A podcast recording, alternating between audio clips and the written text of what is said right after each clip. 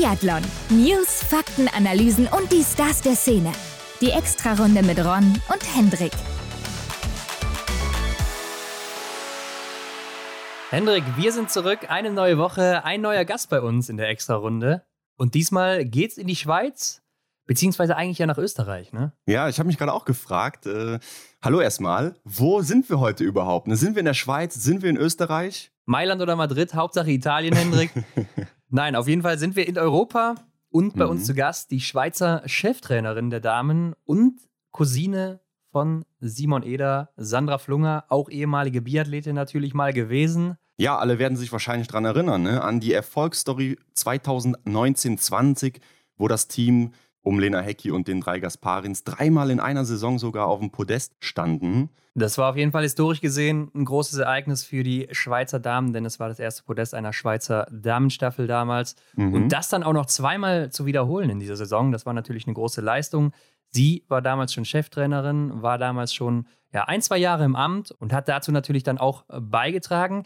Aber sie war ja vorher auch in Österreich, in ihrem Heimatland unterwegs und hat da vor allem den Damenbiathlon natürlich vorangebracht.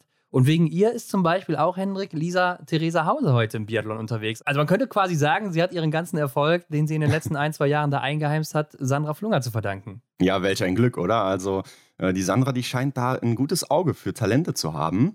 So ja auch dann bei Lisa. Kann man nicht anders sagen, ich will nicht so viel vorwegnehmen, aber seid gespannt, was sie dazu zu sagen hat. Und Hendrik, bei dem Wort Trainerin fällt natürlich auf auch irgendwie, dass Frauen im Biathlon beziehungsweise beim Trainerposten ja kaum vertreten sind im Weltcup. Also wenn ich mal mhm. gerade so überlege, mir fällt da keine Frau ein, die noch Trainerin ist in einem Weltcup-Team. Und mhm. da haben wir uns natürlich auch gefragt, ne, wie kann denn das sein? Was sind die Gründe dafür?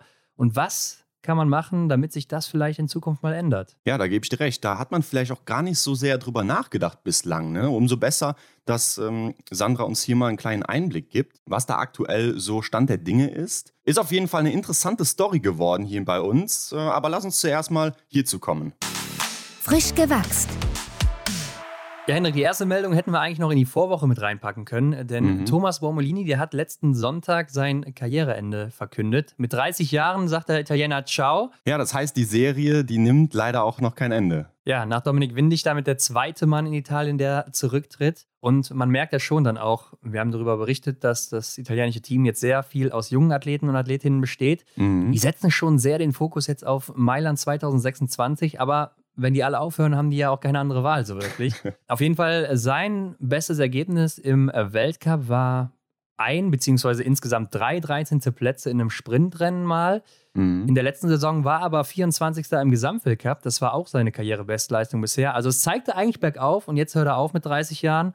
Hätte vielleicht noch ein paar Jahre dranhängen können. Daher für mich auch sehr überraschend. Aber er ist ja auch mit der Tschechin Eva Puskacikova zusammen. Ja. Und die hat ja auch aufgehört und ist wohl dann auch ein Grund, weshalb er jetzt auch aufhört. Und ja, ihn werden wir auf jeden Fall dann im nächsten Winter nicht mehr wiedersehen. Ja, ich glaube auch, so mit 34 dann seine Karriere zu beenden, sprich den kompletten Olympiazyklus bis 2026 nochmal mitzumachen, dann zu Hause mehr oder weniger das Karriereende ähm, zu bestreiten bei den großen Spielen dann eben, wäre wahrscheinlich ein cooles Ziel, aber man darf ja nicht vergessen, dass das wahrscheinlich echt knüppelharte vier Jahre sind. Ja, die Frage ist natürlich auch, wenn deine beste Position ein 13. Platz im Sprint war, wirst du es irgendwann mal schaffen, aus Podest zu laufen? Vielleicht ja, klar, die ja. Formkurve zeigte nach oben, aber man weiß mhm. es eben nie.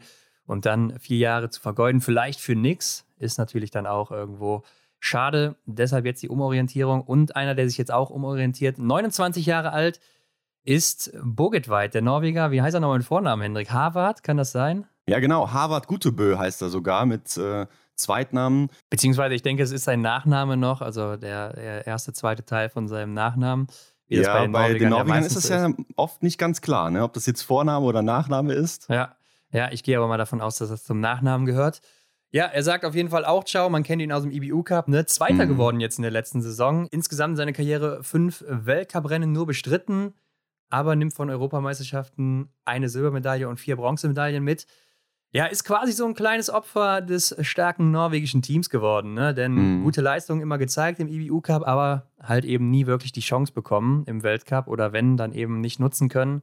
Ja, und dann hast du auch keine Chance, da oben mit dem Team mitzuhalten. Ja, ich erinnere mich auch noch an die letzte Saison, wo wir euch natürlich auf Instagram in unserer Story auch über den EBU Cup so informiert haben, was da gerade so Stand der Dinge ist, wer da so auf dem Podest steht. Und da war er echt oft mit dabei. Also daran erinnere ich mich. Und ähm, ja, ich glaube auch, also in so einem starken Team, da musst du dann auch irgendwann einsehen, vielleicht passt das gar nicht so sehr. Ne? Also vielleicht schaffe ich gar nicht, unter die besten fünf, sechs zu kommen. Ja, ähm, war ein sehr starker Läufer, aber am Schießstand immer wieder Probleme gehabt. Und man sieht ja auch, dass das Team gerade jetzt auf jüngere Athleten setzt. Ähm, gerade bei den Herren, Erlen Björntegard, der den IBU Cup gewonnen hat, ist ja da auch mhm. jetzt erstmal außen vor gelassen worden.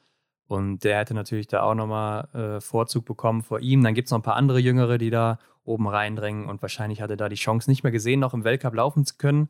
Und ja, dann zieht auch er jetzt den Schlussstrich. Und Hendrik, fast hätten wohl auch die Chevalier-Schwestern einen Schlussstrich gezogen. Mhm, wirklich. Chloé Chevalier und Anaïs Chevalier-Boucher. Aber beide machen wohl erstmal weiter. Und ich wusste gar nicht, dass das zur Debatte stand, ne? Denn ja. Chloé Chevalier ist ja noch recht jung, 26 Jahre alt, aber auch Anaïs mhm. Chevalier-Boucher ist gerade mal 29, also auch noch nicht so alt. 29 geworden, vor allen Dingen erst im Februar. Mhm. Ja, verwundert mich auch. Ne? Ähm, freut mich natürlich auch, weil ich ähm, von Anaïs Chevalier-Boucher ziemlich viel halte. Ne? Also ich habe ihr auch in der letzten Saison einiges zugetraut. Und ähm, ja, das ist natürlich cool, dass sie dann jetzt noch weitermacht. Ja, hat ja auch einiges abgeräumt, ne? auch bei den Olympischen Spielen genau. zum Beispiel. Aber da kann man es vielleicht irgendwo verstehen, sie ist ja Mutter, also mhm. will man wahrscheinlich auch mehr Zeit mit dem Kind verbringen. Deshalb natürlich schön, dass sie erstmal noch weitermacht in ihrem Alter und mit ihrer Form aktuell. Genau. Und Chloe Chevalier-Boucher zeigt ja auch die Formkurve nach oben. Ne? Jetzt, wo wir auch unsere Stats rausbringen, sie wird ja auch noch kommen, denn sie ist unter den Top 30 des Weltcups fällt mhm. schon auf, sie ist läuferisch schon stark unterwegs. Also hat die Probleme auch eher am Schießstand. Aber am mhm. Laufen liegt es nicht. Und äh, wenn sie dann mal irgendwie durchkommt in, in einem Rennen, im Sprint oder vielleicht auch bei viermal Schießen, dann wird sie auch mal aufs Podest laufen können, ganz sicher. Und mit 26 ist auch irgendwo klar, dass da wahrscheinlich noch ein bisschen Luft nach oben ist, leistungsmäßig. Mhm, wollte gerade sagen, ich denke, da ist dann auch noch ein bisschen was in der Entwicklung möglich bei ihr. Also, dass sie vielleicht sogar im Laufen dann nochmal was draufpacken kann und beim Schießen die Sicherheit dann noch dazu kommt, wer weiß, vielleicht äh, hat sie dann da den ein oder anderen guten Lauf, wo sie dann mal Besuch auf dem Podest hat. Ja, die Chance bleibt auf jeden Fall weiter bestehen, denn beide machen, wie gesagt, weiter. Und Hendrik, kommen wir noch zu, ja, einem kleinen Ausflug in zwei andere Sportarten, denn ich habe noch was zum Skispringen. Mhm. Wir haben mal darüber berichtet, dass im Dezember ja auch die Fußball-WM stattfinden wird in Katar. Ja, klar. Wer kennt sie nicht? Mhm. Und das ist natürlich ein Problem für die Wintersportarten. Denn ganz klar, wenn Fußball stattfindet, dann werden die meisten Nationen wahrscheinlich dann auf Fußball gucken. Ja. Und ähm, die Skispringer und Skispringerinnen, die reagieren darauf, beziehungsweise natürlich der Verband besser gesagt. Die starten jetzt schon Anfang November statt Ende November und legen dann im Dezember eine längere Pause ein, wo die Fußball-WM ist. Und das mhm. bedeutet dann eben auch, dass Schnee im November unwahrscheinlich ist und deshalb springen die wahrscheinlich tatsächlich auf Matten. Ja, das gibt es ja auch im Sommer, ne? Also das habe ich auch schon mal gesehen oder die Trainingseinheiten, die finden dann auch so auf Kunstrasen oder was das ist da statt. Also ähm, das ist schon möglich. Aber interessant, dass sie sich tatsächlich dann so von diesem großen Event, was scheinbar über allem steht, so die Fußball-WM, obwohl die ja auch dann echt äh, negative Schlagzeilen schreibt, dass sie sich davon beeinflussen lassen. Ja, am Ende werden es wahrscheinlich trotzdem alle gucken, ne? Also Wahrscheinlich, gehe ich ja. auch von aus und ich denke auch wir werden das ein oder andere Spiel gucken, gerade wenn es dann um Deutschland geht oder mhm. um die Finalspiele natürlich. Ich kenne mich jetzt auch nicht so im Skispringen aus und weiß auch nicht, ob das jetzt so ein Riesenunterschied ist, ob man da auf Matten springt oder auf Schnee mhm. für die Athleten selber. Und ich glaube, das ist auch der Grund, warum das im Biathlon oder Langlauf nicht passieren wird. Ne? Denn man weiß genau. ja ganz klar, Skiroller ist was anderes als Langlaufski auf Schnee. Mhm. Und ähm, deshalb glaube ich, wird das hier auf gar keinen Fall passieren, dass die irgendwie das vorziehen und dann vielleicht sogar noch auf Rollern laufen. Man könnte vielleicht dann in Norwegen oder so schon irgendwo laufen oder man sieht es ja auch schon mal in Italien. Ne? Da gab es auch mhm. schon mal mhm. Schnee im Oktober, November. Aber dann müsste man natürlich den ganzen Weltcup-Plan umwerfen und der steht ja auch schon. Ja, das haben wir auch oft schon gehört, ne, dass es tatsächlich äh, Athleten gibt, die auf Rollern viel stärker sind oder viel schwächer sind äh, als eben auf Ski und dem Schnee kann ich mir jetzt auch nicht vorstellen, dass man da jetzt nochmal so, auch so ein, so Hälfte Hälfte macht oder so, ne? Oder wobei es ist ja nicht Hälfte Hälfte, aber dass man einen Teil dann so austragen würde auf Rollern und dann auf den Schnee umsattelt, das kann ich mir nicht vorstellen. Ja, vor allen Dingen, weil ja auch die, die Wachsteams dann nicht so viel zu tun hätten. Also wäre auch ja. so ein Punkt, der dann wegfällt, was ja auch irgendwo dazugehört, ne? Also die mhm. müssen auch ihre Arbeit machen. Also interessanter Punkt, der sich vielleicht dann eben auch noch im Biathlon oder Langlauf äh, bemerkbar machen wird in irgendeiner Richtung, aber ich kann mir nicht vorstellen, dass das irgendwie um einen Monat vorgezogen wird. Mhm. Und dann für mich die Meldung der Woche, Hendrik. Anna-Maria Lampic, eine Skilangläuferin, 26 Jahre alt, wechselt vom Skilanglauf zum Biathlon. Und die Slowenin ist keine Unbekannte im Skilanglauf, mhm. also ist eine sehr gute Sprinterin. Hat da schon einiges mitgenommen. WM 2021, also bei der letzten WM, zweimal Bronze geholt im Sprint und im Teamsprint. 2019 bei der WM sogar Silber geholt im Teamsprint und hat auch in der letzten Saison, beziehungsweise vorletzte Saison ist es ja schon wieder, den Sprintweltcup gewonnen im Skilanglauf. War auch jetzt zweimal hintereinander Achte da im Gesamtweltcup. Insgesamt drei Siege, elf Podiumsplätze im Weltcup. Also, äh, die bringt da einiges mit, aber natürlich eher über die kurzen Distanzen. Also passt zwar dann auch ein bisschen zum Biathlon, weil das sind ja auch meistens kürzere Distanzen, ja. dann mit dem kurzen Stop beim Schießen immer wieder, ne? Aber da bin ich mal gespannt, wie die sich entwickeln wird. Und die große Frage ist wahrscheinlich nicht das Läuferische, sondern eher das Schießen. Genau, das erinnert doch stark an Denise Herrmann, oder? Also sie war doch auch immer so die Sprinterin und ja, bin ich echt gespannt drauf, äh, genauso wie du, ob sie dann auch so schnell wie Denise Herrmann einschlagen wird. Ne? Denn 2016, wir wissen es alle, ist Denise Herrmann dann direkt aufs Treppchen gelaufen, beziehungsweise hat doch dann auch schon gewonnen. Also schauen wir mal, ob das genauso läuft. Genau, die Frage ist, kommt sie so mit diesen Intervallläufen, die es dann im Endeffekt sind, ne? mit diesen kleinen Pausen am Ski, dann kommt sie da zurecht. Aber klar ist, sie gehört wirklich zu den stärksten Sprinterinnen äh, im Langlaufen und dann sehen wir mal, wie sie sich entwickeln wird. Ihr Vorbild ist da wohl anscheinend auch eher Stina Nilsson, ist ja auch so eine Sprinterin gewesen, ja. die äh, sich dann nachher so Richtung längere Distanzen entwickelt hatte. Bringt zwar nicht ganz so viele Erfolge mit, aber äh, trotzdem, das wird sehr interessant, glaube ich. Ja, ist doch auch schön, neben den ganzen Karriereenden, die man so jetzt auch ähm, hört. Ich finde auch vermehrt, oder? Also deutlich mehr als letzte Saison. Und äh, ist auch irgendwo klar, geht ein Olympiazyklus zu Ende und ein neuer startet. Aber ist doch schön, dass dann auf der anderen Seite auch wieder jemand dazukommt. Ja, und es fällt ja auch immer auf, dass äh, viele vom Langlauf zum Biathlon wechseln, aber wenige ja nur vom Biathlon zum Langlauf. Ja. Ja, unter uns Biathlon-Begeisterten können wir ja dann auch einfach sagen, Biathlon ist halt der coolere Sport. Ja, definitiv, Hendrik, dem kann ich nichts mehr hinzufügen. Und deshalb würde ich sagen, springen wir doch mal direkt rein in das Interview mit Sandra Flunger, Cheftrainerin der Schweizer Damen. Jo, ab geht's. Auf die Runde. Heute bei uns zu Gast Sandra Flunger. Hallo. Willkommen bei uns. Publikum ja, freut, freut sich schon. Ja? Servus, grüß euch. Sandra, du bist heute Cheftrainerin äh, der Schweizer Damen. Wir haben aber auch rausgefunden, du warst mal selber Biathletin. Und äh, nach unseren Recherchen können wir uns auch vorstellen, wie es dazu kam. Aber Erzähl uns doch selber mal, ähm, wie hast du deinen Weg zum Biathlon gefunden? Ach, uh, das ist eine lange Geschichte, beziehungsweise eigentlich eine ganz einfache. Ähm, mein Onkel äh, ist der Eder Alfred, mhm. war selbst Biathlet, im Weltcup unterwegs, Vater vom Simon Eder und äh, dementsprechend war es äh, familiär etwas vorgeprägt, würde ich mal sagen. Da konnte man Biathlon nicht wirklich umschiffen. Also der hat dich dann damals einfach mitgenommen oder wie war das? Ja, es war einfach so, dass äh, logischerweise er im, im Weltcup unterwegs war und äh, Simon und ich, Simon ist ähm, ein Jahr jünger als ich und ähm, er war damals auch noch sehr klein und äh, wir sind immer wieder mal in den Genuss gekommen, dass wir natürlich zu Wettkämpfen mitfahren konnten und äh, unseren Onkel beziehungsweise seinen Papa mhm. ähm, unterstützen konnten auf der Strecke. Und so hat uns wohl beide das Biathlon-Fieber gepackt. Und du, wie gesagt, warst dann aktive Biathletin, hast aber ja schon mit 21 Jahren deine Karriere beendet. Ne? Warum so früh, fragt man sich da. Ach ja, wie es halt so oft ist. Äh, Wenn es nicht ganz reicht, dann äh, hört man früher auf. ähm, ja, es war ähm, äh, ja, eine schwierige Zeit für mich damals. Ähm, es hat noch nicht, noch nicht so viele Frauen in Österreich gegeben, die diese Sportart betrieben haben. Bin eigentlich ähm, ja, so mehr oder weniger in die erste Trainingsgruppe von meinem Onkel, als er die Karriere beendet hat und mhm. danach im Landesverband Salzburg äh, begonnen hat als Trainer, war so mehr oder weniger eine der wenigen Mädels in dieser Trainingsgruppe. Und äh, das Ganze dann äh, auch äh, im ÖSV-C-Kader und B-Kader mitgemacht, äh, war dann bei diversen Junioren-Weltmeisterschaften und Europacup damals äh, zu diesen Zeiten und ähm, war dann letztendlich so, dass ich immer wieder mal mit gesundheitlichen Problemen zu kämpfen hatte. Dann war die Möglichkeit, Sport auszuüben in Österreich auf, professioneller Art und Weise ähm, nur möglich, ähm, wenn man zum Militär, also zum Bundesheer geht. Mhm. Das wollte ich auch irgendwie nie. Mhm. Ähm, es sind einfach mehrere Faktoren zusammengekommen und ähm, ja, habe dann schweren Herzens, war nicht ganz so leicht. Ja, wenn Ergebnisse fehlen, gesundheitliche Aspekte dazukommen und irgendwo auch der Drang, etwas zu lernen und, und nicht zu viel Zeit zu vergeuden, äh, dazukommt,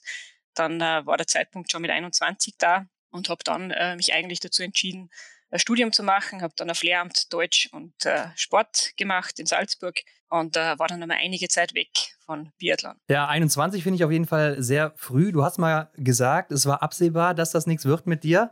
Aber ist 21 nicht ein bisschen früh, um das schon zu sagen zu können? Ja, jetzt im Nachhinein würde ich das auf jeden Fall unterstreichen. Vielleicht war ich da ein bisschen zu ungeduldig. Ist äh, jetzt mühselig darüber oder dem nachzutrauern. Ich glaube, ich habe äh, ja, ich kann meine Leidenschaft jetzt für diese Sportart als Trainerin ausleben, äh, noch und nöcher und mhm. äh, kann versuchen, ähm, ja, mit, mit meinen Athletinnen und Athleten, die ich ja auch in den jungen Jahren betreut habe, geduldig zu sein und sicher zu früh mit 21 schon zu sagen, ob es reicht oder eben nicht. Ja. ja, und dann hast du Deutsch und Sport auf Lehramt studiert, wie du gesagt hast. Und das ist doch eigentlich was komplett anderes als Biathlon-Trainerin. Ja, jein, würde ich mal sagen. Ich meine, das, dasselbe ist vielleicht, äh, man, hat, man hat mit Menschen zu tun. Mhm. Und äh, jetzt als Biathlon-Trainerin habe ich das Klassenzimmer eigentlich nach außen verlagert, also an den Schießstand und äh, an die Strecke logischerweise. Ja. Aber äh, ihr habt schon recht, ähm, grundsätzlich ist äh, Deutsch zu unterrichten schon etwas anderes als Biathlon-Training zu geben. Hat mir aber auch sehr viel Spaß gemacht und kann ich mir auch durchaus vorstellen, äh, in Zukunft äh, in diese Richtung wieder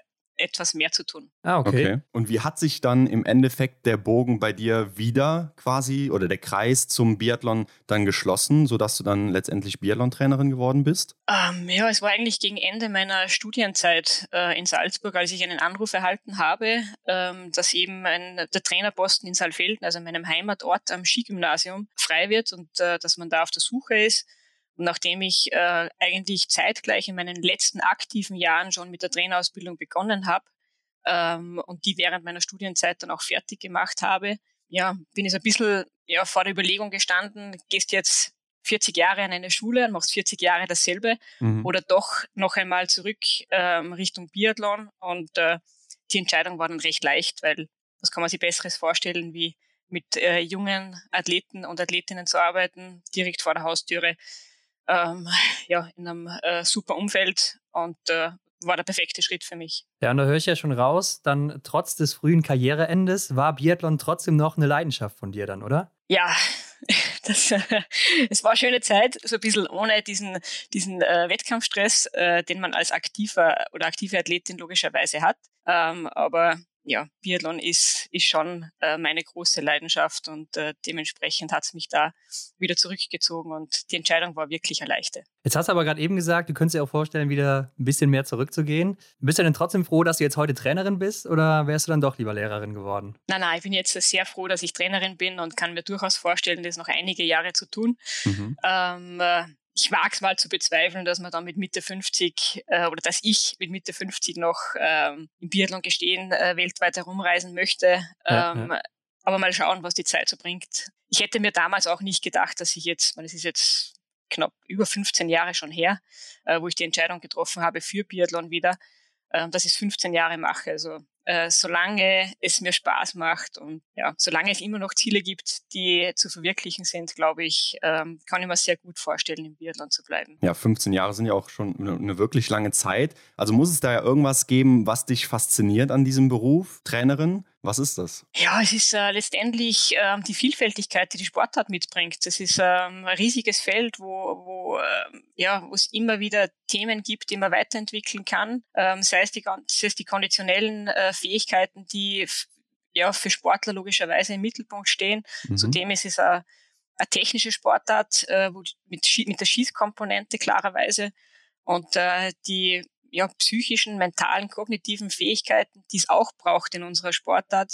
Es ist schon sehr vielfältig und äh, abwechslungsreich, auch für mich als Trainerin. und äh, ja, und die Ziele gehen logischerweise nicht aus. Von ja. dem her schon äh, spannend und ich glaube, ähm, dieser Mix ist es ja auch, was äh, das Publikum an der Sportart fesselt. Ja, ja ich glaube, da gibt es auch definitiv viele Schrauben, an denen man drehen kann und es wird bestimmt nicht langweilig. Aber Sandra, du giltst ja auch so ein bisschen als Initiatorin für den Frauenbiathlon in Österreich. Kann man das so sagen? Ähm, ja, vielleicht. Ähm, ich glaube, es war einfach äh, die, es, es, ist, es, sind richtige Dinge zum richtigen Zeitpunkt zusammengekommen. Also ähm, wie ich im, im Skigymnasium in Saalfelden begonnen habe, ähm, war die Schule ja noch keine Stützpunktschule des ÖSV oder ist gerade dabei gewesen, eine Stützpunktschule des ÖSV zu werden. Und ähm, schwerpunktmäßig oder als, als, Ziel hat man es sich gesetzt, eine Damenmannschaft aufzubauen. Und ähm, nachdem es vormals zwar immer wieder mal Versuche gegeben hat, aus dem Langlauf äh, Frauen in den Biathlonsport äh, zu bringen und ähm, die aber nicht ganz so erfolgreich waren, ja, war das so das erste Projekt unter Anführungszeichen, kann man sagen, wo äh, speziell äh, darauf geachtet wurde und versucht wurde, ein, ein Frauenteam zu formen. Und äh, das durfte ich begleiten. Und äh, ja, super Sache und es ist schön zu sehen, dass, dass die Mädels, die äh, mit mir damals begonnen haben, immer noch im Weltcup sehr aktiv und äh, vor allem auch erfolgreich unterwegs sind. Mhm. Wie sah denn der Frauenbiathlon bis dahin aus in Österreich? Kannst du uns das erzählen? Ja, es gab immer wieder einzelne, einzelne Sportlerinnen. Also zu zurückdenken, äh, ich glaube, die erste, als ich noch aktiv war, war so eine Anna Sprung, eine ehemalige ja. russische Athletin, die einen Österreicher geheiratet hat. Dann eine Iris okay. Eckschlager, weiß nicht, ob, ob, sich noch irgendein Zuhörer an diesen Namen erinnern kann. ähm, dann die ein oder andere Langläuferin, ähm, ja, also nicht wirklich, nicht wirklich vorhanden. Also so wirklich dieses dieses ähm, ja, weibliche Rollenvorbild oder die, die, die, Sportlerin, die erfolgreiche Biathletin in Österreich hat es bis dahin nicht gegeben. Ja. Und ähm, war vielleicht auch äh, ein bisschen ein Vorteil. Wir haben äh, einfach äh, ja, aus dem Nichts beginnen können. Die Erwartungshaltungen waren noch nicht allzu groß zu dem damaligen Zeitpunkt. Und äh, die Gruppe hat einen, einen super Drive entwickelt, hat, äh, ja, sie wollten Pionierinnen sein ähm, für den österreichischen Biathlonsport und äh, das hat uns schon ein Stück weit äh, angetrieben und immer wieder Motivation gegeben. Ich glaube, bei den Männern sah das ja auch komplett anders aus. Ne? Also ich erinnere mich jetzt als erstes natürlich an Christoph Sumann, der da immer sehr erfolgreich war, so in den Mitte 2000er Jahren oder so. Ja, genau, auch früher schon. Also ähm, mein Onkel hat ja auch äh, zwei WM-Medaillen gemacht. Ähm, da hat es einen Schüler ja, Franz stimmt, gegeben, klar, der WM-Medaillen gemacht ja, hat. Mhm. Also ähm, die, die äh, ja, Erfolgsstory im österreichischen Männerbiathlon, die beginnt schon etwas früher,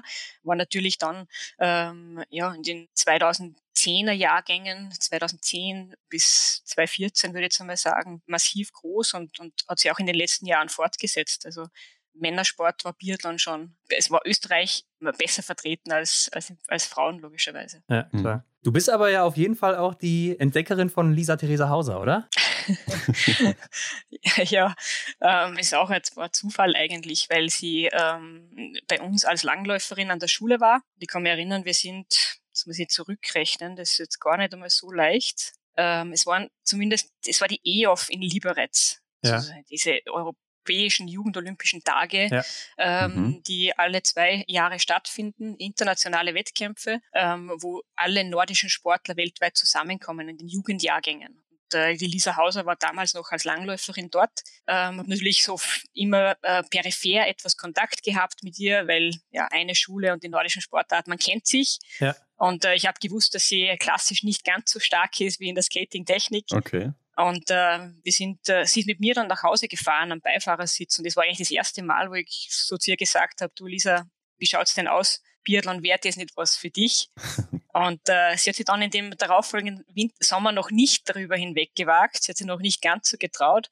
Aber ein Jahr später war es dann soweit. Sie ist dann zu mir gekommen und hat gesagt, bitte ähm, steht das Angebot noch. noch. Ich habe natürlich auch zwischendurch immer wieder mal nachgehakt. Mhm. Ähm, und äh, ja, Jahr später haben wir dann begonnen. Sie war damals 17, also noch zwei Jahre an der Schule und äh, war dann in den letzten beiden Jahren als Biathletin dort. Und was genau hast du in ihr gesehen damals? Ähm, also die Skating-Technik scheint ja dann äh, so ihr Steckenpferd gewesen zu sein. Ja, allen voran, ich glaube, das ist das, was jeder mal sieht, ein äh, total äh, positives Wesen. Eine, die ähm, ja, äh, immer äh, eine gute ja, Ausstrahlung hat und, und äh, die vor allem auch ähm, ja, vermittelt hat, dass sie im Sport erfolgreich sein möchte. Mhm. Und das waren schon mal ähm, gute Grundvoraussetzungen. Und ähm, ich war dann mit ihr zwischendurch auch einmal schießen am Skistand klarerweise und probiert und geschaut, ähm, wie weit kann man da ein bisschen Talent äh, sehen. Das war dann auch so. Sie hat sie sehr clever angestellt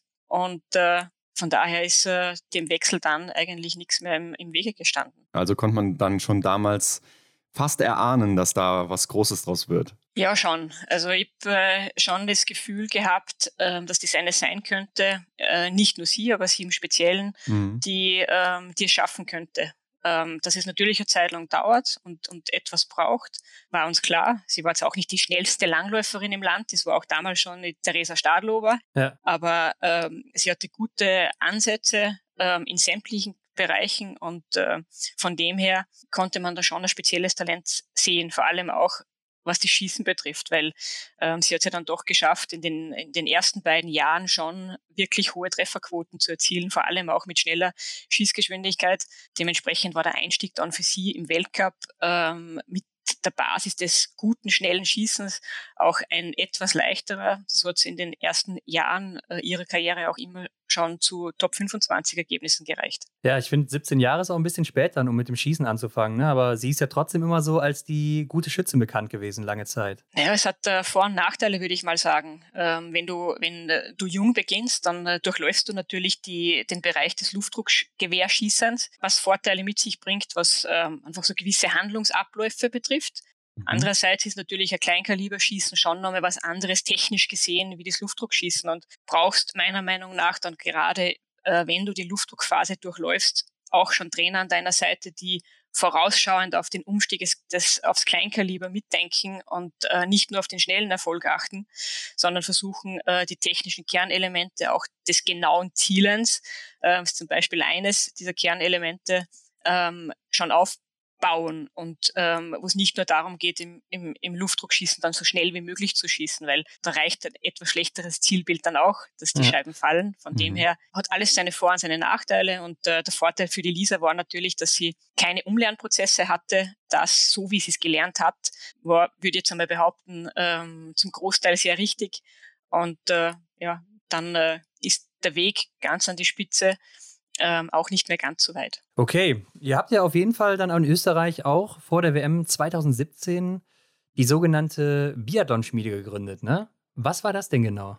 Es war aus der Not geboren, ähm, ein Stück weit. Ähm, es ist im äh, österreichischen Skiverband zu um Umbrüchen gekommen. Ähm, die, die, Trainerpositionen wurden neu vergeben. Ähm, für mich war es einfach so, dass ich ähm, mit dem Weg nicht ganz hundertprozentig mitgehen konnte und wollte, mhm.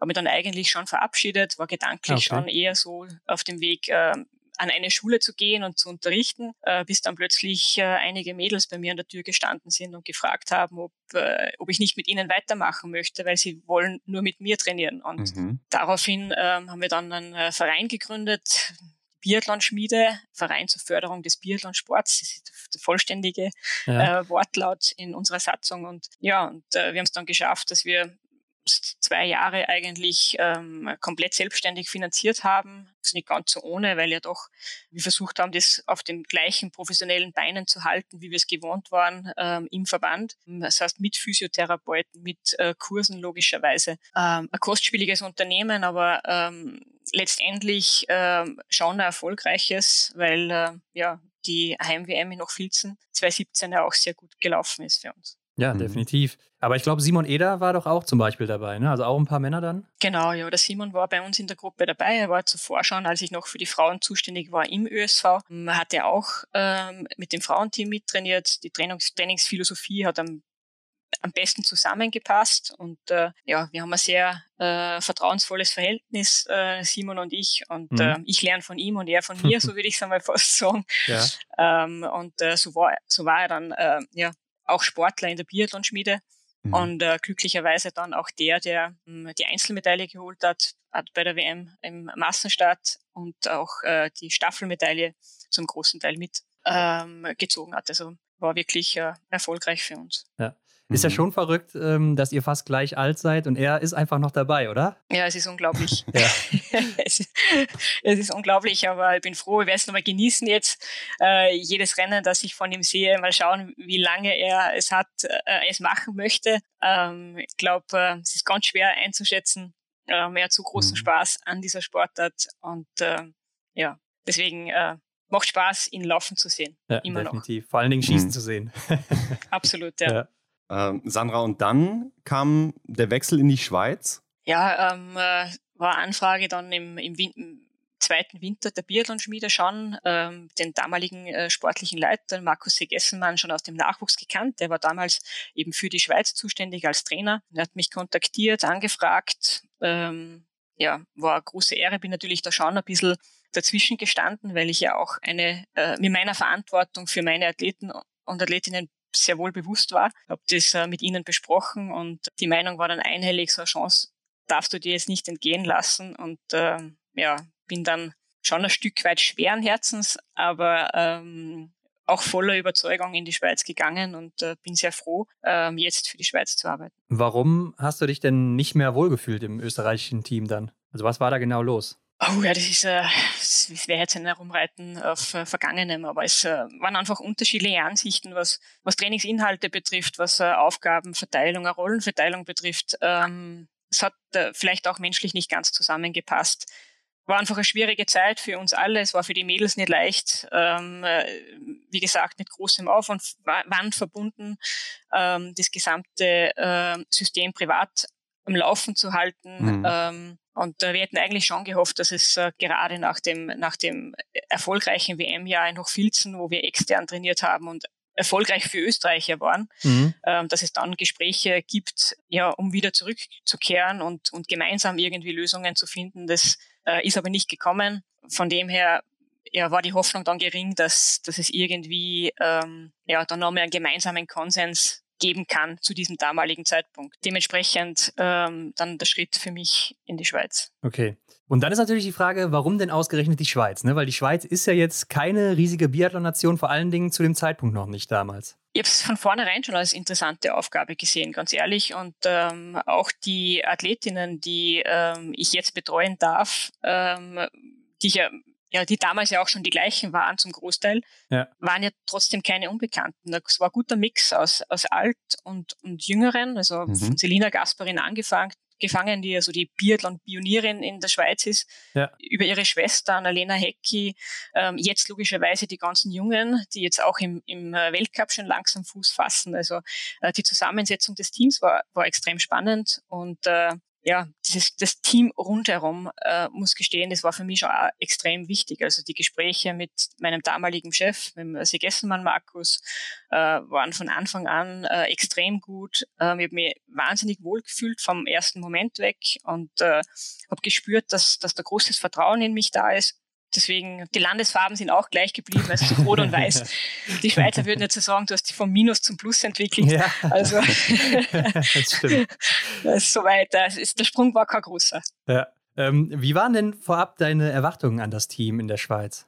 Ich weiß nicht, ich würde es fast behaupten, ähm, ich habe gar nicht so große, gar keine Erwartungen direkt gehabt. Es war für mich das erste Mal ähm, eben der Schritt ins Ausland, ein komplett neues Umfeld, ähm, ja, wo man sich einmal zurechtfinden muss, ähm, versuchen muss, so schnell wie möglich alles kennenzulernen, die Abläufe, wie es in dem Land äh, läuft, ähm, die, die Menschen kennenzulernen. Ähm, das waren für mich eigentlich so die, die wichtigsten Dinge vorweg. Also für Platz für Erwartungen waren jetzt gar nicht da. Ähm, natürlich hat man als Trainerin immer die, äh, die, den Anspruch, erfolgreich zu sein im Winter. Und das, das war es vom, vom ersten Jahr weg.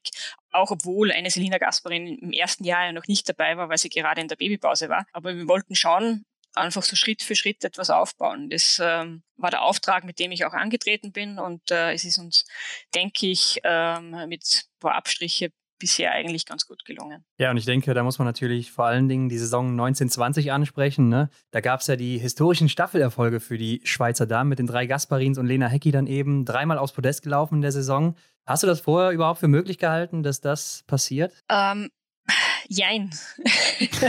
ich weiß natürlich, wie schwer es ist, äh, im Biathlon aufs Podest zu laufen, vor allem in den Staffelwettkämpfen. Ja. Ähm, immer wieder, wenn man sich die Startlisten durchschaut, ja, ich denke, neben den ganz großen Nationen sind viele Teams in der Lage, ähm, am Tag X für Überraschung zu sorgen. Es ist mhm. mittlerweile so ausgeglichen und äh, das haben wir wohl auch gewusst ähm, in der Vorbereitung davor. Und äh, unser Antrieb war äh, schon ein Stück weit, die Selina, weil wir wussten ja nicht, wie lange sie noch laufen wird. Und ja. äh, wir wollten schauen, dass sie, wo sie so viel geleistet hat für die Schweiz, für den Schweizer Biathlonsport und im Speziellen auch fürs, fürs Damenteam, dass sie bei dem ersten historischen Moment, wenn eine äh, Schweizer Damenstaffel am Podest steht, dass sie da auch dabei ist. Und äh, ja, dementsprechend haben wir das schon als Ziel auch im Kopf gehabt im äh, Sommer davor. Wir haben versucht, immer wieder Schwerpunkte zu setzen und äh, ja, bin äh, immens froh und glücklich darüber, dass, äh, dass es geklappt hat. Ähm, Sandra, was glaubst du, war dein Anteil an dem Erfolg? ich glaube, da müsste es besser die, die Frauen fragen, die äh, könnten das objektiver äh, beurteilen. Ähm, keine Ahnung. Ähm, man versucht das Beste zu geben, logischerweise. Ähm, ja, das ganze Trainerteam, es bin ja nicht nur ich, ähm, mhm. auch meine Trainerkollegen rundherum, äh, Assistenztrainer. Von dem her, ja, ich glaube, es braucht alles. Es braucht ein ambitioniertes Trainerteam, es braucht ambitionierte Sportlerinnen, die ein Ziel verfolgen und die ähm, ja vielleicht ein bisschen an das Unmögliche glauben. Und das ist uns in diesem Jahr wirklich perfekt geglückt. Und mit diesem ersten Podestplatz ähm, in, äh, in Östersund ähm, ist irgendwie so ähm, ja, der Knoten geplatzt und es ist äh, fast, in Anführungszeichen wirklich fast von alleine gegangen. und äh, ja, es hat einfach Spaß gemacht. Es war gefühlt wie auf einer Welle dahin äh, treibend. Die Mädels äh, haben so viel Spaß gehabt, füreinander zu laufen und mhm. äh, ja, Gas zu geben es war Freude mit anzusehen. Ja, da hat man dann auch immer wieder beim Tippspiel zum Beispiel die Schweizer Damen auch auf jeden Fall auf dem Zettel. Also, ja, das stimmt. Da erinnere ich mich noch gut dran. Ja.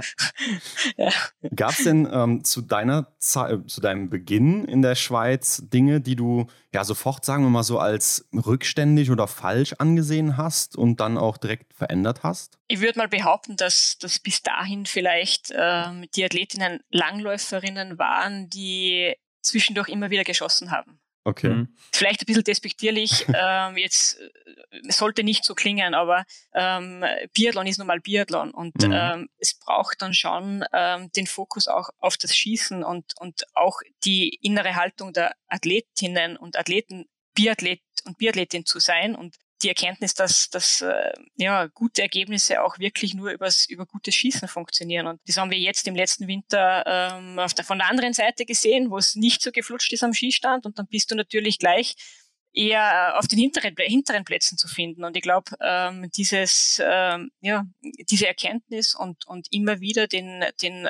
Willen, ähm, die Scheiben treffen zu wollen, das ist ein ganz essentieller und äh, ein Thema, das fortlaufend jedes Jahr eigentlich ähm, äh, ein Thema bleibt. Wie äh, kann man das denn überhaupt schaffen? Also du sagst es jetzt so, aber es hört sich irgendwie kompliziert an. Oder ich wüsste jetzt nicht, wie ich es machen müsste. So, ne? Ja, es ist es natürlich auch, aber ähm, man schaut dann schon äh, gewisse Trainingsinhalte, die sehr äh, schießspezifisch sind, wo ähm, kleine Wettkämpfe eingestreut werden, äh, mit Belohnungssystem, wenn es notwendig ist, ähm, einfach um äh, ja, zu motivieren und äh, auch aufzuzeigen, äh, wie wichtig es ist, äh, präzise und akkurat zu arbeiten. Und das ist schon ähm, ein kniffliges Thema, weil äh, jeder Mensch ist natürlich oder hat, hat bessere und schlechtere Tage.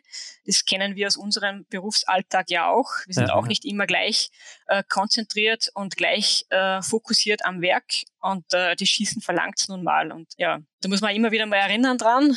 Und äh, es kämpft auch äh, darum, die Athletinnen so weit zu bekommen, dass sie dann auch wirklich mit voller Aufmerksamkeit am Skistand stehen. Aber ich denke, äh, ja, ohne das ist es äh, fast unerlässlich oder unmöglich, erfolgreich zu sein. Wie sehen dann solche Belohnungen aus? Ach ja, ich kann mich zurückerinnern, in Österreich, in Österreich war es so, dass äh, für gesamtes fehlerfreies Training zum Beispiel am Schießstand, das umfasst dann ja schon 120 bis 150 Schuss, ähm, hat es dann einen Büchergutschein meinerseits ah. gegeben. Ah, den hätte ich mhm. auch in der Schweiz ausgesprochen, aber ich muss den noch nicht so oft einlösen. Das ist jetzt ein kleiner Wink an meine Athletinnen, die das sicher auch mal hören.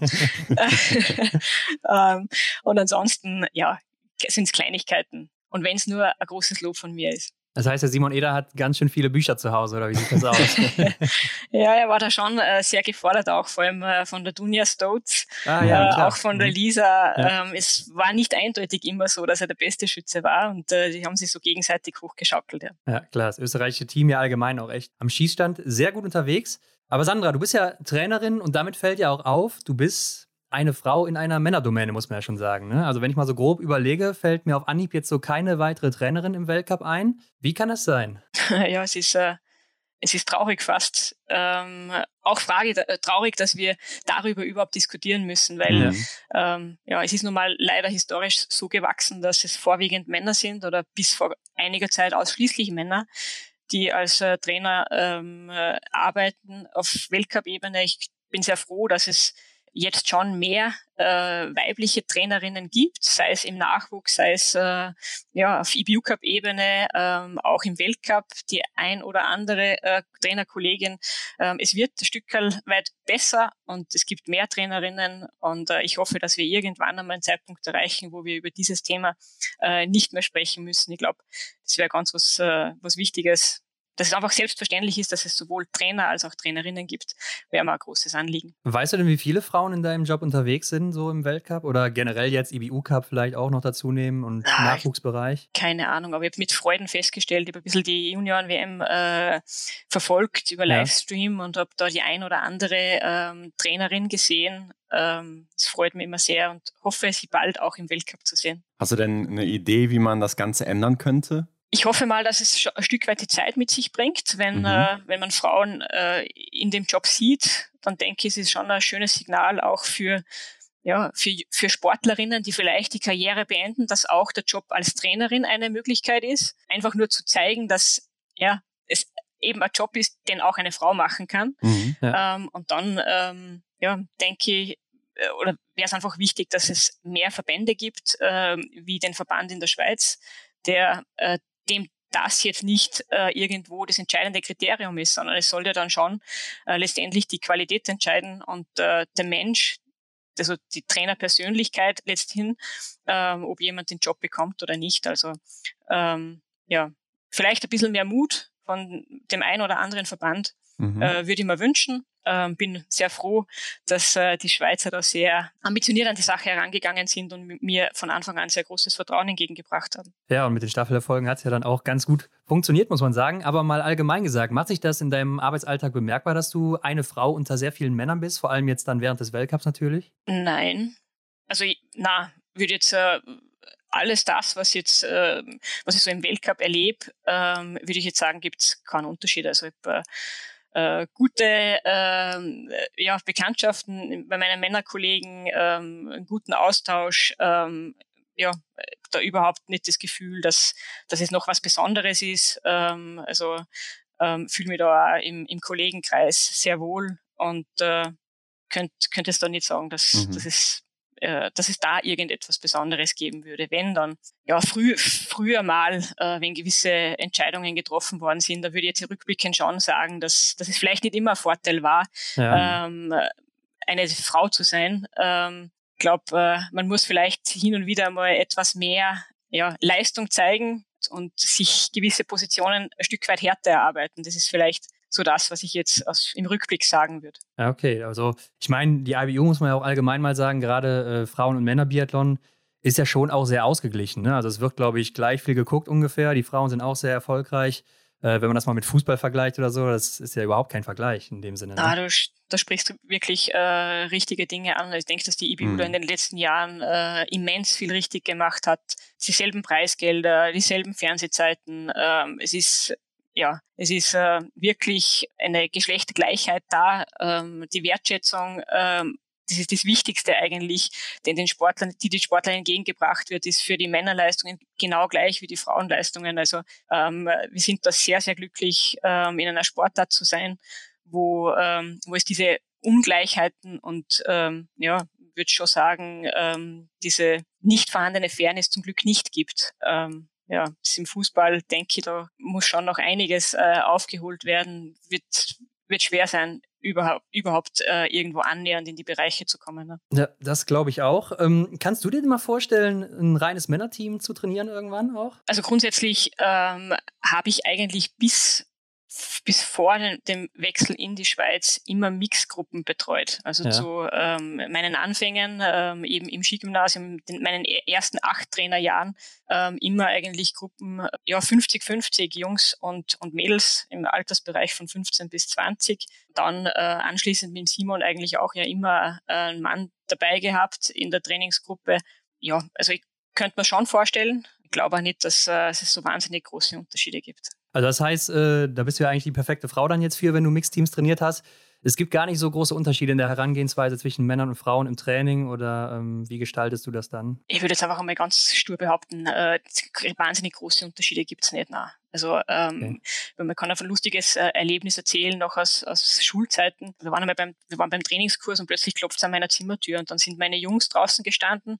Äh, muss dazu sagen, sie waren damals knapp 18, 18, mhm. 19 Jahre alt. Und fünf Burschen, die da gestanden sind, geklopft haben und gesagt haben, ähm, ob es nicht möglich wäre, dass wenn, wenn sie ein schlechtes Rennen haben, äh, ob ich sie im Ziel nicht auch kurz in den Arm nehmen könnte zum Trösten. okay. Also ähm, ja, ich denke, ähm, man hängt dann auf etwas zu sehr in den Rollenklischees drinnen. Äh, Bedürfnisse äh, sind Bedürfnisse des Menschen insgesamt. Mhm. Ja. Und äh, da sind die Unterschiede nicht ganz so groß. Ja, ich glaube, die äh, Schweden und Schwedinnen trainieren ja auch schon seit Jahren immer zusammen, ne? also ja. ähm, gar nicht getrennt unterwegs.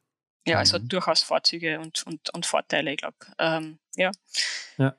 Mädels bringen äh, ja, das ein oder andere mit, äh, wovon äh, die Burschen profitieren können um, und umgekehrt genauso. Ja, glaube ich auch. Mhm, ja. Kann man gut beobachten, ja. Aber jetzt haben wir ja gehört, so ein Trainerjob, der hat dann scheinbar sehr, sehr viele Seiten und Aufgaben. Was sind denn so deine Aufgaben im Schweizer Damenteam? Ja, angefangen von der gesamten Planung und äh, Durchführung des Trainingsbetriebs, das heißt äh, Kursplan erstellen, ähm, dann äh, die Periodisierung äh, gestalten, bis hinein in die einzelnen Trainingsinhalte, logischerweise zum Glück etwas weniger, was das Organisatorische betrifft. Da haben wir ein tolles äh, Büro, mhm. Sekretariat äh, in ja. Bern, die ähm, ja, unsere ganzen Flüge und, und Buchungen machen. Ich muss auch dazu sagen, ich habe ein tolles Trainerteam rund um mich herum, ähm, und äh, ja, da macht Arbeiten Spaß und da kann man dann auch das ein oder andere sehr gut im Austausch machen. Letztendlich treffe ich dann die, die Letztverantwortung oder habe die Letztverantwortung und, und treffe die letzte Entscheidung, aber ähm, ja, es ist ein, ein, großes Team und viele Menschen, die mithelfen. Es sind auch viele Menschen, die sich freuen, wenn es gut läuft und viele Menschen, die da ein bisschen traurig sind, wenn es nicht so gut läuft. Aber so grob alles das, was ein Trainer macht, also am Skistand stehen, ist dann das, was man im Fernsehen am häufigsten sieht, was der Trainer ja. dann macht. Ja, das stimmt. Aber es gab ja auch mal, oder so haben wir das zumindest gelesen, ähm, wo wir auch eben drüber gesprochen haben, in Österreich diese Ungereimtheiten, ne, wo du dann nicht so d'accord warst mit den geringeren Intensitäten und du hast einen anderen Weg. Wie sieht denn dein Weg, der Sandra Flunger Weg aus? Ja, das ist ja, Weg, Wege entwickeln sich ja immer weiter. Ja, das stimmt, das stimmt. Das heißt, den einen Weg, den gibt's ja nicht. Also meistens ist es so, dass man, dass man logischerweise ähm, an die Ideen, die man ähm, ja versucht in einem Jahr umzusetzen, dann äh, im darauffolgenden Jahr immer wieder feilt und versucht, gewisse Dinge zu verbessern.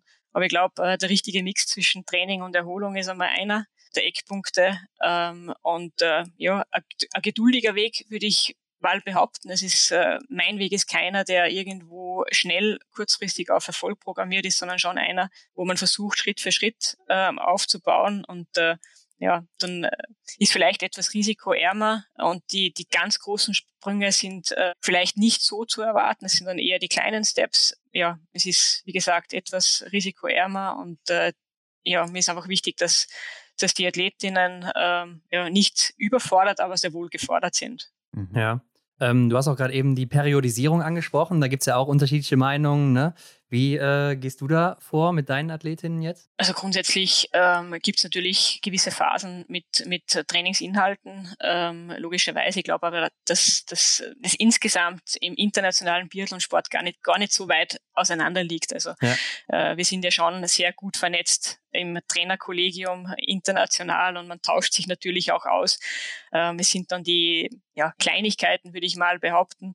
Und natürlich auch, wo steht welcher Athlet gerade im langfristigen Aufbau.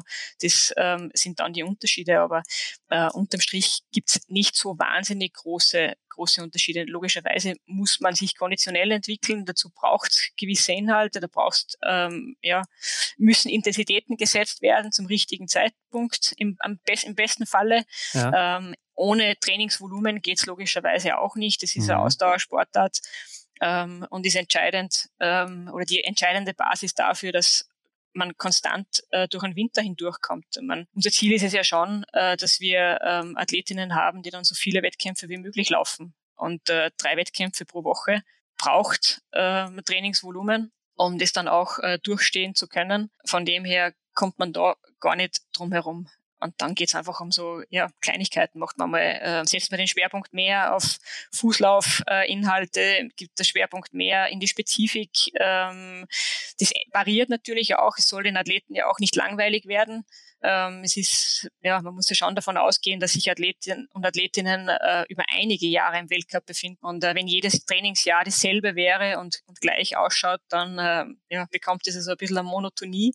Dann ja. fehlt der Trainings, die Trainingsentwicklung klarerweise, ähm, aber auch die Psyche der Sportlerinnen muss ja ein Stück weit äh, gefordert werden. Und braucht einfach ein bisschen Abwechslung. Und da versuchen wir immer wieder etwas Neues reinzubringen, sei es ein bisschen die Abwandlung von Kursorten, eine umge neue Umgebung gibt immer wieder andere Möglichkeiten vor oder eben in der Schwerpunktsetzung der, der Trainingsinhalte. Ja, wir haben uns auch mal in den letzten Wochen irgendwann gefragt, ähm, was kann denn ein Trainer oder eine Trainerin überhaupt bewirken in einem Team? Ne? Weil Du hast ja eben schon gesagt, man liegt nicht so weit auseinander. Also ist es einfach nur das Menschliche, was dann den Unterschied macht im Endeffekt? Ich glaube, dass das schon eine Komponente ist, die immer wichtiger geworden ist in den letzten Jahren. Man sieht es vielleicht ein bisschen auch im, im Fußballgeschehen. Ich glaube, ähm, die erfolgreichen Trainer dort äh, haben ja auch eine sehr, sehr enge Beziehung ähm, zu ihren Spielern und leben eine gewisse Leidenschaft und gewisses Feuer für diese Sportart auch vor.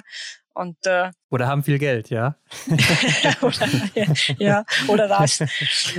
ähm, aber die Beziehung, ich glaube, die zwischenmenschliche Beziehung insgesamt ist schon äh, eine sehr wichtige. Ja. ja, Sandra, wir haben eben über das äh, Team der Schweiz gesprochen, ne, über die Staffelerfolge. Jetzt sah es ja in der letzten Saison nicht so gut aus ne, beim Schweizer Damenteam. Äh, die beste Frau im Gesamtweltcup war Lena Hecki auf Rang 32.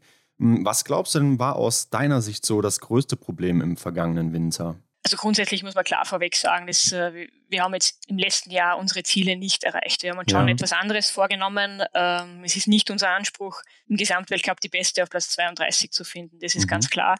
Es war aber im Verlauf des Sommers ähm, ein Stück weit absehbar. Wir hatten schon mit ähm, diversen Problemen zu kämpfen, äh, unterschiedlichster Natur und immer wieder längere Ausfälle äh, im Trainingsprozess. Und dafür ist die Weltspitze im Olympiajahr klarerweise ähm, einfach dann schon zu dicht und zu groß, ähm, als dass man sich ähm, das leisten kann. Und äh, da ist einfach vieles unglücklich auch zusammengekommen im letzten Sommer. Und äh, ja, es war ein Stück weit absehbar. Es ist Ende der Saison etwas besser geworden äh, insgesamt für das Team. Ja, wir versuchen, dass wir das äh, im nächsten Jahr, also jetzt im, im Sommer besser hinbekommen und vor allem, dass die Athletinnen gesund bleiben. Das ist unterm Strich das Wichtigste. Ich glaube, mhm. man kann sich so viele Gedanken äh, wie möglich machen über Trainingssteuerung, über Inhalte, ja. über Verteilung von Intensitäten. Wenn die Athletinnen nicht gesund sind ähm, und äh, ja immer wieder das Training nicht machen können, dann hat das äh, den größten Einfluss. Und äh, denke, wir sind äh, jetzt auf einem guten Weg. Wir können äh, wieder vollzählig starten. Das ist uns wichtig und äh, gehe davon aus, dass wir nächstes Jahr im, äh, im Winter deutlich besser performen. Ja. Nee, sehe ich aber genauso wie du, dass äh, man verletzungsfrei und gesund bleiben sollte am besten. Ähm, aber welche Ziele formulierst du denn für dein Team vor einem Saisonstart oder vor dem letzten vielleicht dann auch? Mit den Athleten, Athletinnen gemeinsam logischerweise. Also ich habe äh, natürlich meine Ziele, aber die bringen ja nichts, wenn sie sich nicht mhm. decken mit den Zielen der Athletinnen. Von dem her ähm, macht man das schon in einem engen Austausch. Wir haben äh, Einzelziele, es gibt natürlich auch Teamziele für uns ähm, als Schweizer Team stehen große Ereignisse im eigenen Land an in den nächsten Jahren. Wir mhm, haben äh, ja. im nächsten Winter die Europameisterschaft in der Lenzerheide, im darauffolgenden Jahr den ersten Weltcup in der Schweiz in der Lenzerheide und äh, 2025 dann die ähm, Weltmeisterschaften äh, zu Hause. Von dem her, ähm, ja, wir sind motiviert und, und wollen natürlich auch vor unserem Heimpublikum schon äh, gute Leistungen zeigen. Und Äh, jetzt geht es einmal darum, ähm, ja, irgendwo ein Stück weit ähm, die Teamleistung wieder besser zu machen. Ich glaube, die letzte Staffel in äh, Kontiolahti mit dem fünften Platz hat dann schon wieder gezeigt, ähm, in welche Richtung es gehen kann, wenn alles zusammenpasst. Das wäre ein großes Ziel jetzt, dass ich wieder der, fürs Team vorgeben äh, würde in den, in den Staffeln, ganz egal, ob das Single Mixed oder, Mixed-Staffel oder ähm, Frauenstaffel ist, dass wir da äh, immer wieder mal für eine kleine Überraschung sorgen könnten. Und äh, die individuellen Ziele, die äh, müssen die Athletinnen dann schon selbst formulieren. Okay. Das ist nicht, äh, nicht meine Aufgabe. Äh, wir stimmen uns ab, aber kommunizieren dürfen dies dann sie. Bekommst du denn auch äh, Vorgaben vom Schweizer Verband oder bist du da ganz frei? Na, es gibt äh, keine direkten Vorgaben. Ich glaube, äh, es ist klar, dass, dass man, äh, wenn eine Heim-WM im eigenen Land äh, ansteht, dass man ähm, ja im besten Fall eine Medaille mitlaufen möchte. Und wir waren vor zwei Jahren äh, bei der WM in Antolz am Start, beim Staffelstart äh, mit, den, äh, mit dem guten Staffeljahr im Rücken und wollten natürlich da mal Medaille mitlaufen. Aber es mhm. war das mhm. erste Mal für, die, für das Team, äh, in so einer Situation zu sein, zu wissen, man könnte es schaffen, wenn alles perfekt läuft. Und äh, ja, an diesem Gefühl und ähm, an dieser, ja, vielleicht würde ich sagen, Haltung werden wir weiter feilen. Ich glaube, ähm, das wäre das große Ziel und das ist vielleicht auch das, ähm, was der Verband sich von uns am meisten wünschen wird, dass wir dann ähm, bei der Frauenstaffel wieder mitlaufen können um die vorderen Plätze. Na gut. Jetzt ist aber ja Selina Gasparin weg, ne? so das Aushängeschild des Schweizer Frauenbiathlons. Aber ihr habt ja jetzt auch noch zwei interessante Juniorinnen am Start mit Amy Baserga und Lea Meyer, würde ich sagen. Wie siehst du denn jetzt die Zukunft deiner Schweizer Damen? Ja, es ist für uns natürlich ähm, eine neue Situation. Selina ist äh, immer da gewesen, ähm, war auch immer eine ja, Konstante in jedem Training es ist, äh, ja, wie gesagt, eine neue Situation und äh, auch sicher nicht ganz leicht, diese Lücke zu füllen, die sie hinterlässt. Nicht nur jetzt, was Ergebnisse betrifft, sondern auch das, was sie ähm, in den letzten Jahren natürlich auch, auch dem Team sonst so herumgegeben hat. Also ähm, sie war ja schon äh, die, die einfach auch gezeigt hat, ähm, dass man erfolgreich sein kann in dieser Sportart als Schweizerin. Die äh, ja, Olympiamedaille in äh, Sochi war natürlich schon eine Signalwirkung für all die anderen auch, dass es möglich ist, als äh, Schweizerin auch beim Großereignis eine Medaille zu holen. Und ähm, ja, jetzt ist es neu. Wir bekommen, wir haben aber zwei Junge im Team, ähm, mhm. die sehr erfolgreich waren in den letzten Jahren, vor allem auf äh, Junioren-WM-Ebene mit der Amy Baserga, mit der Lea Meyer und äh, denken schon, dass wir für die nächsten Jahre recht gut aufgestellt sind äh, ob, ob schon wir, obwohl wir schon gerne hätt, gehabt hätten, dass Selina noch ein paar Jahre weitermacht. ja. äh, was kann man denn von den beiden erwarten, von den Juniorinnen? Ähm, ja, ich, ich, möchte jetzt da keine großen Erwartungen hinausposaunen. Okay. Ähm, grundsätzlich ist es so, dass sie, dass sie ähm, die nächsten Schritte machen sollen. Ähm, es wird niemand von ihnen verlangen, dass sie vorangehen müssen und äh, die Kohlen aus dem Feuer holen äh, sollen. Also da müssen schon andere in die Bresche springen ja. und äh, jetzt äh, ja, das Team so ein bisschen führen. Die Jungen sollen sich in, in, dem Schatten der etwas älteren und erfahreneren äh, in Ruhe entwickeln können. Und ich glaube, äh, Amy hat letztes Jahr in ihrer Premierensaison im Weltcup äh, gute, sehr gute Leistungen gezeigt, ja. immer wieder gepunktet. Ähm, und äh, ist leider Gottes dann das letzte Trimester ausgefallen wegen Corona-Erkrankung. Mhm. mhm. Es mhm. war schade, sonst wäre sie auch äh, deutlich besser im Gesamtweltcup äh, klassiert gewesen. Amy hat wirklich schon den ersten Schritt in den Weltcup gesetzt und äh, ja, ich glaube, ähm, wenn wir es annähern, nächstes Jahr wieder so hinbringen, vielleicht mit dem ein oder anderen Wettkampf, der noch etwas weiter nach vorne geht, dann werde ich schon sehr, sehr gut. Und äh, Lea Meyer ist natürlich noch einmal jünger. Für sie gilt äh, dasselbe, einfach einmal entspannt zu schauen, zu lernen, äh, von den etwas äh, Älteren, sie auch hin und wieder zu ärgern bei der ein oder anderen äh, Trainingseinheit und äh, gerne auch äh, dann natürlich im, Wel im Weltcup sie äh, die Jungen brauchen sich nicht zurückhalten, können gerne die Älteren äh, schlagen. Hm, definitiv, ja. Ja, ich denke auch, man sollte sich die beiden Namen äh, mal aufschreiben. Ich glaube, die Entwicklung kann spannend werden. Die Entwicklung bzw. die Entdeckung von Lisa Hauser haben wir ja eben geklärt von dir, ne? Und ähm, vielleicht hast du ja da so ein Händchen für. Äh, Sandra, wen siehst du denn aktuell so als großen nächsten Star im Weltcup? Ja, das ist jetzt ganz schwer. Also ich glaube, dass einige waren, die im, äh, bei der Junioren-WM äh, auch aufgezeigt haben. Es ist mhm. ein international kunterbuntes Feld. Ich weiß aber auch, dass gerade dieser, dieser Bereich aus dem Junioren-Alter äh, heraus ähm, in ähm, die Erwachsenenkategorie, vor allem den Schritt, der Schritt in den Weltcup, dass dieser sehr großer ist und ich habe mir immer gewünscht, äh, dass eben der Druck auf meine jungen österreichischen Athletinnen nicht so groß ist und die Erwartungshaltungen nicht so ähm, gleich überzogen äh, formuliert werden. Und deswegen werde ich das auch hier nicht tun. Ähm, ich mhm. möchte jetzt keine Namen nennen, weil ja, ich denke, all die Jungen, und da gibt's einige, ähm, ich glaube, die älteren Arrivierten äh, können sich nicht ausruhen, weder mhm. im äh, im Frauenbereich äh, noch im Männerbereich. Es stoßen jährlich neue dazu und es wird, es wird, es wird auch den ein oder die andere in der kommenden Saison geben. Da bin ich äh, hundertprozentig äh, sicher, weil man hat schon äh, Talent äh, entdecken können. Gut, dann müssen wir wohl noch ein bisschen warten, bis wir dann sehen, wer hier der nächste Star ist. Aber was ist denn bei euch für den Sommer jetzt geplant?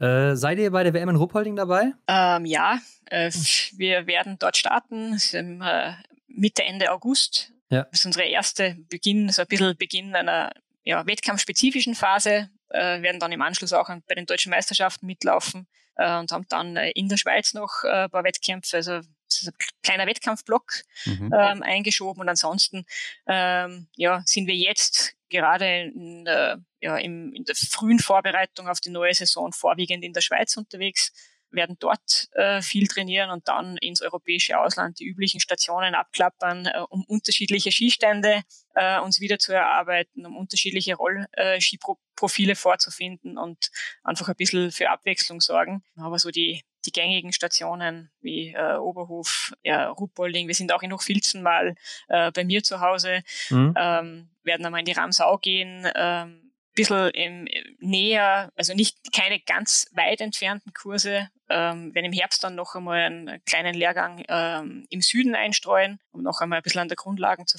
Grundlage zu feilen. Also ein kunterbuntes Programm mit äh, ein paar Reisetage. Ja, hört sich doch abwechslungsreich an auf jeden Fall. der Kalender scheint schon vollgepackt zu sein. Ja. ja. Sehr gut. Sandra, wir kommen noch zu unserer Rubrik. Schnellfeuer. Genau. Genau, so heißt sie und hier erwarten dich Fragen und Aufgaben, die du kurz und knackig beantworten kannst, so in einem Satz, in einem Wort. Und ja, die erste Frage ist: Hast du ein Ritual vor jedem Rennen? So auch als Trainerin? Nein. Hast du denn einen Lieblingsort von allen, die du bisher besucht hast, außer jetzt Lenzerheide und Hochfilzen, würde ich jetzt mal rausnehmen bei dir? da hast jetzt genau die beiden erwischt, die, die ich sagen wollte. Hochfilzen wäre naheliegend, weil es einfach mein Heimatort ist Eben. oder in der Nähe meines Heimatortes und die Lenzerheide, weil es wirklich ein großes Spektakel sein wird in Zukunft äh, in der Schweiz. Und äh, wenn ich das nicht sagen darf, dann würde ich Antolz nehmen. Das ist auch eine ziemlich äh, langweilige Antwort, weil ich glaube, dass äh, fast 90 Prozent des gesamten Biathlon-Zirkus ja. Antolz sagen wird, aufgrund des Wetters, mhm. des tollen äh, Essens und der schönen Unterkünfte. Ja, Aber bei Hochfilzen bin ich auch auf deiner Seite. Also finde ich auch immer sehr schön äh, anzusehen. Hast du eine Lieblingsdisziplin oder welche ist es? Staffeln. Hm. Eindeutig alle Staffelwettkämpfe. Okay. Habe ich mir schon ein bisschen gedacht nach dem Gespräch jetzt. äh, stehen oder liegen schießen? Stehen schießen, weil äh, ja, es, entscheidet, es entscheidet sich alles äh, mhm. beim letzten Schießen und äh, deswegen eindeutig stehen schießen ist auch äh, vielleicht etwas der etwas schwierigere Anschlag aufgrund der erhöhten äh, Nervenanspannung. Ähm, es gefällt mir und äh, ist immer genau der Moment, wo man auch als Trainer, Trainerin nicht weiß, was passiert. Ja. Was ist für dich das Coolste am Biathlon? Ja, diese, die Komplexität, die der Sport mitbringt, die unterschiedlichen ähm, ja, Trainingsmöglichkeiten, die, die Entwicklungspotenziale in sämtliche Richtungen. Ich glaube, das ist äh, das, was mir als Trainerin am meisten Spaß macht und äh, logischerweise einfach die, die, ähm, ja, die Unvorhersehbarkeit der Ergebnisse. Und was ist für dich so das Nervigste dann am Biathlon? Wenn zu viele Scheiben schwarz bleiben. Gute Antwort. Ähm, dein schönster Moment im Biathlon?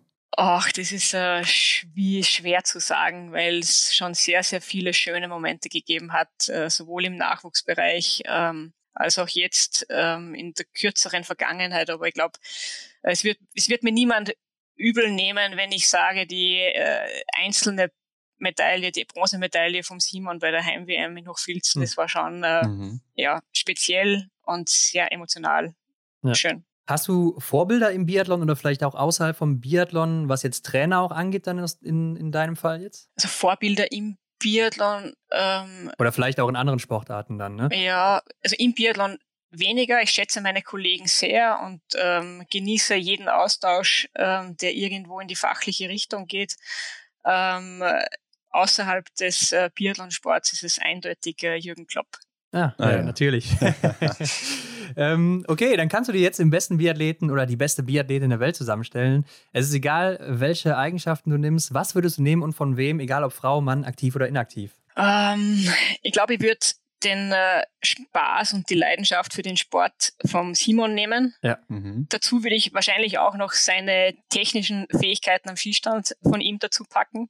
Wird dann ähm, bisschen Unbekümmertheit und eine Nervenstärke von der Lisa Hauser nehmen. Mhm. mhm. Ist naheliegend, ähm, wird von der Lena Hecki ihre Willenskraft auf der Spur auf jeden Fall dazu mixen. Und äh, ja, die konditionellen Fähigkeiten, ich glaube, äh, wenn ich da Johannes Dinjes Bö sage, ähm, dann ist es ja auch keine allzu große Überraschung. Nee, aber ein sehr guter Athlet wäre das auf jeden Fall. Ja. Und Sandra, abschließend wollen wir noch wissen, was würdest du auf eine Plakatwand schreiben in einer großen Stadt, wo es jeder lesen kann und es soll keine Werbung sein? Hm.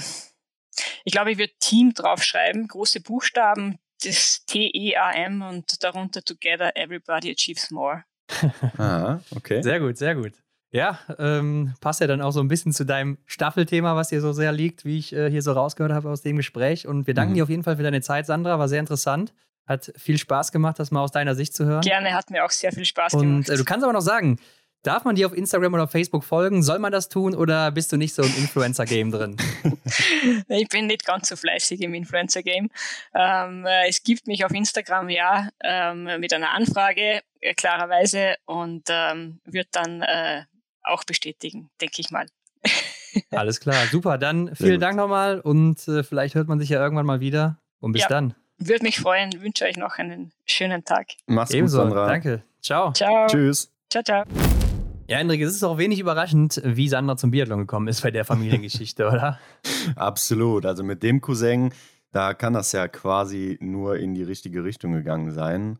Und natürlich mit dem Onkel. Ja, ich denke auch, dass gerade der Onkel eher die treibende Kraft dann war in den jüngeren Jahren. Ja. Aber auch natürlich sehr mutig, dass sie einfach mal ihre eigene Trainingsgruppe aufmacht und dann natürlich auch umso besser, dass mhm. es dann funktioniert hat und bis heute sich anscheinend noch auszahlt, wenn man sich mal die Erfolge der Österreicher und Österreicherinnen anguckt. Definitiv. Und vielleicht ist ja auch so ein Punkt, der da wirklich effektiv war, die Belohnungen im Training. Ne? Die hat sie uns ja auch verraten mit den Gutscheinen da über die Bücher. Also sehr clever. Gleichzeitig auch noch eine bildende Maßnahme dann in dem Zusammenhang.